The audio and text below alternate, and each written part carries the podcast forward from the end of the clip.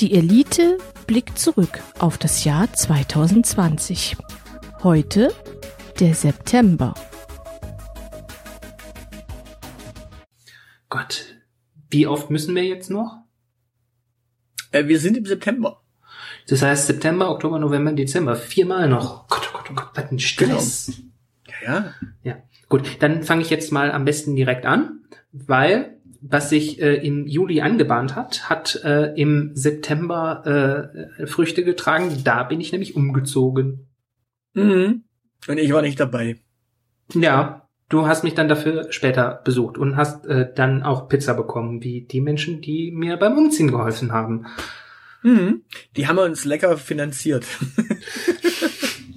genau, äh, aber dazu kommen wir später noch. Ja, mit Arbeit im äh, äh, Spätherbst. Genau. Äh, ja, nee, ich bin äh, ich bin umgezogen und das war tatsächlich, das war ein einschneidendes Erlebnis, weil man steht ja doch so ein paar Ängste durch, passt alles in den Transporter. Ähm, kriegt man den Transporter unfallfrei von der alten Wohnung in die neue Wohnung und Den ganzen Transporter hast du in die Wohnung gekriegt. ja und ähm, Ich habe keine Ich- Garage bei dir gesehen. Wo hast du den untergebracht? die Garage ist äh, links neben dem Haus. Und da hat der Transporter komplett reingepasst. Da hat er komplett dran, ist eine Doppelgarage. Ich habe den Transporter quergelegt und dann ging das. Ähm, und äh, genau, wa- was macht man eigentlich als Umziehender an diesem Umzugstag? Ähm, ich kann die Orga. Fragen mittlerweile jetzt rückblickend beantworten. Nämlich erstens, es passt alles rein. Zweitens, nein, du kriegst den Transporter nicht unfallfrei, sondern du zahlst 750 Euro Schadensersatz, äh, Ersatz-Dings. Ähm, und ähm, ja, ähm, das dritte, ich weiß bis heute nicht, was ich an diesem Tag äh, gemacht habe. Ich weiß, dass ich irgendwas gemacht habe, äh, aber ich kann mich nicht daran erinnern. In, in der Regel Orga. In der Regel bist du damit beschäftigt, Menschen zu sagen, wo Dinge hingehören, äh, warum äh, Dinge so sind, wie sie sind. Und ja, Ja, wa- was, ich, wa- was wir ja schon in der großen äh, Teilenende zieht Umfolge besprochen hatten, dass du im Notfall dich ins Bad einschließt. genau. Das ist zum Glück nicht passiert. Äh, was in meiner Wohnung, wie du mittlerweile auch weißt, nicht funktioniert. Aber ich habe es irgendwie geschafft. Ich glaube, das haben wir nicht aufgelöst. Äh, ich war dem Nervenzusammenbruch zwar nah, aber ähm, ich bin nicht über dieses Stöckchen gesprungen. Ja, das ist übrigens tatsächlich irritierend. Man kann dein Bad wirklich nicht abschließen. Und es ist noch eine Glastür. Ja, ist doppelt eine. Milchglas, eine Milchglastür, aber es ist eine Glastür. Genau, und im Prinzip ist die ganze äh, Front verglast, weil da zwei große äh, Fenster sind. Ja, Konntest du, als du da warst? ja, Oder ich war. Bist du nur alibimäßig draufgegangen? Nein, ich war tatsächlich. Genau. Äh, ja. Ganz, ganz, ganz entspannt. Man, man, ich meine, die, die, die Geräuschkulisse, ja, mei, da muss, muss halt der andere den Fernseher hochdrehen. Also, Ja, das, das gehört zum Entertainment dazu. No- Noch so ein Grund, warum ich alleine wohnen möchte. Ich möchte bitte meine Badgeräusche für mich alleine haben. ja, aber dann solltest du vielleicht nicht bei offenem Fenster. Wobei, du hast ja genügend äh, Abstand zu äh, Nachbarn hinten raus. Ja, das ist das äh, Phänomen freistehendes Einfamilienhaus. Das ist auch so typisch dörflich eigentlich. Es ist ja kein Einfamilienhaus, da wohnen ja mehr Leute drin. Äh, ja, aber konzeptionell ist es ein Einfamilienhaus. Tatsächlich? Mhm. Mit drei Familien drin? Ja. Großfamilie.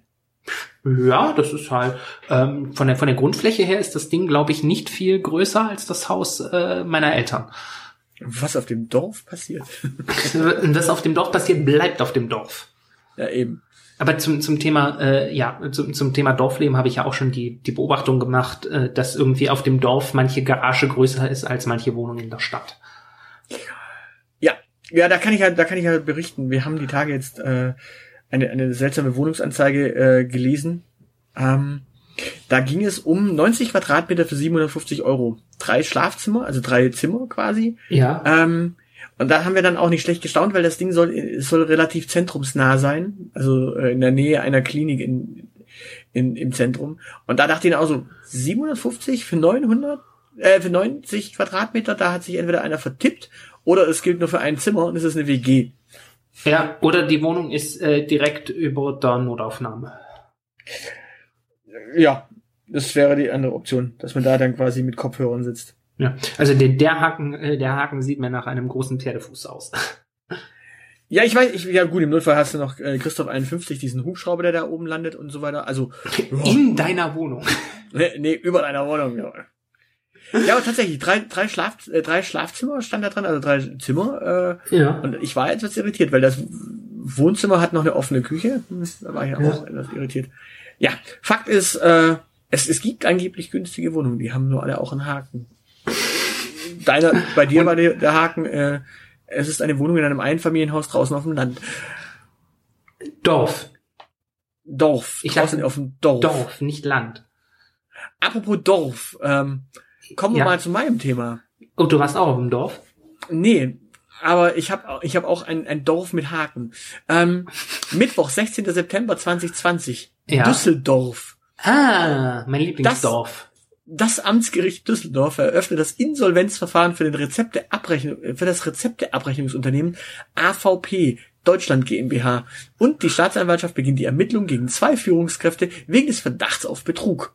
Das Unternehmen hatte einen Jahresumsatz von 7 Milliarden und schuldet 3500 Apotheken insgesamt 420 Millionen. Ja. Hätte ich dich, hätte ich dich raten lassen sollen äh, und hätte gesagt, äh, Unternehmen, das so richtig schön in die Pleite geritten wurde, da hättest du wahrscheinlich äh, von irgendwelchen Karten äh, gesprochen. Ich, ich hätte gesagt, ja, es hat auch was mit Abrechnungen zu tun, aber du wärst wahrscheinlich nie auf AVP gekommen, oder? Äh, nein. Okay, ich nämlich auch nicht. Ich, ich, ich stieß so äh, bei, bei der Recherche äh, in diesem Jahr ähm, im September genau auf dieses Ding und dachte so, hm, irgendwie scheint Betrug und große Unternehmensgeschichten äh, dann doch irgendwie häufiger zu sein in Deutschland. Mal gucken. Witzig, vor, vor allen Dingen, weil ja beides irgendwie Zahlungsdienstleister sind. Genau. Also so Zahlungsdienstleistung scheint irgendwie nicht so lukrativ zu sein oder zumindest scheint es nicht so zu klappen. Ja, na gut. Also äh, im, im Falle von Wirecard war das ja äh, durchaus ähm, eine, traurige Sache. Ähm, jetzt also im, im Falle äh, von von Apotheken, die da Schulden haben. Also wenn man wenn man sich vor Augen führt, dass äh, das Apothekerwesen in Deutschland quasi äh, Monopol, äh, einem Monopol unterworfen ist, äh, hält sich da meine Trauer in Grenzen. Ja, aber ich glaube, bei 420 Millionen Euro, äh, die insgesamt fehlen, äh, und bei 3500 Apotheken, da findest du dann doch ganz entspannt äh, unter diesen 3500 Apotheken sicherlich auch mal die eine oder andere Klitsche, die nicht so super läuft.